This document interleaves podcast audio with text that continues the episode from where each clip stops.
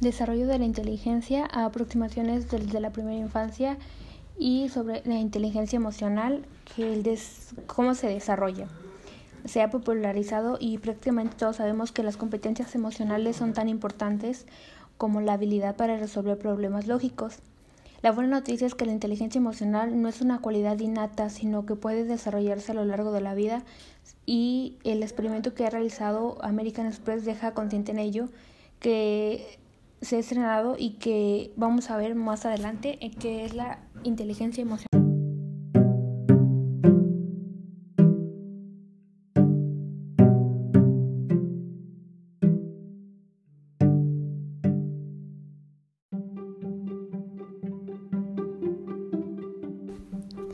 A grandes rasgos, la inteligencia emocional es un conjunto de competencias que le permiten a la persona relacionarse mejor consigo mismo y con los otros manejando de forma asertiva sus emociones.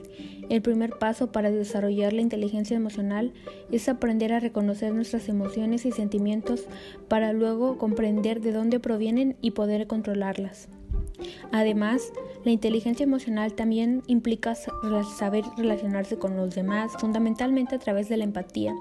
Una persona inteligente desde el punto de vista emocional no solo será capaz de comprender los sentimientos de los demás, sino ponerse en el lugar que también podrá canalizar todas las fuerzas de forma positiva, ya que esto es muy importante para el campo laboral, incluso para tu vida social y tu bienestar propio.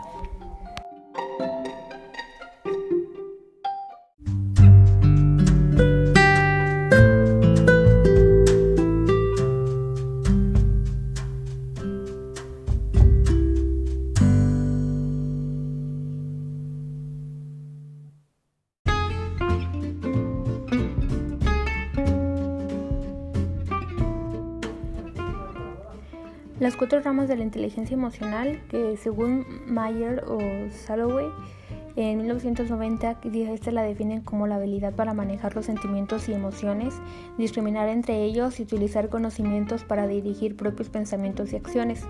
En su modelo de las cuatro ramas proponen una serie de estadios progresivamente más complejos, por lo que una persona a lo largo de su vida va atravesando y lo va perfeccionando pues una de primero es la percepción emocional, que consiste en percibir, identificar y valorar y expresar las emociones de uno mismo, ya que esta nos permite detectar el material emotivo.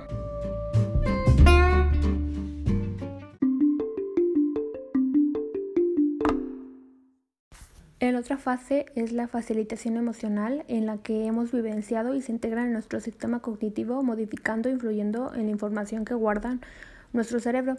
Estas emociones anclan a determinados pensamientos, dándoles prioridad frente a otras sin tanta carga emotiva, dirigiendo los procesos atencionales a aquella información relevante para nosotros.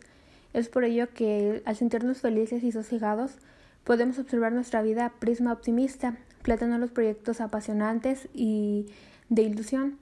En cuanto nos sentimos tristes, con una visión más taciturna, podemos tener inclinación en pensamientos más catastróficos de nosotros mismos o de nuestro futuro.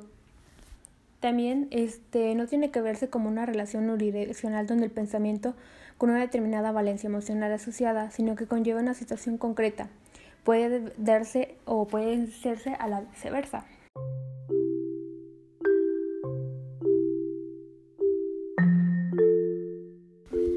La comprensión emocional supone analizar y comprender las emociones tanto propias como ajenas. Estas se encuentran en la base de la comunicación humana, estableciéndose entre la unión del contenido, del mensaje y del contexto en la que se da a sí mismo. También sería la capacidad para etiquetar las emociones y reconocer a las entre las palabras significantes y la emoción. Esta habilidad requiere una interpretación de las emociones vivenciadas o percibidas, pudiendo discriminar entre ellas y comprender aquellos sentimientos complejos que se pueden dar en determinadas situaciones. Y la regulación emocional, en este estadio se considera la cúspide de la inteligencia emocional, que es como el último fin de dicha inteligencia, proporcionándonos una adecuada gestión de los procesos emocionales y utilizándolos para promover el conocimiento tanto racional como emotivo esta habilidad nos permite tomar distancia de las emociones cuando nos perjudican en un momento y para traerlas y utilizarlas cuando nos consideramos en el momento que se requiere o el dicho que nos, contexto que nos permite expresarlas. También sería tomar conciencia de nuestro propio estado emocional y el receptor para así transmitir, eh, de transmitir interacciones o, y mensajes que sean positivas y así de manera que va a reflejarse a lo largo de nuestra vida.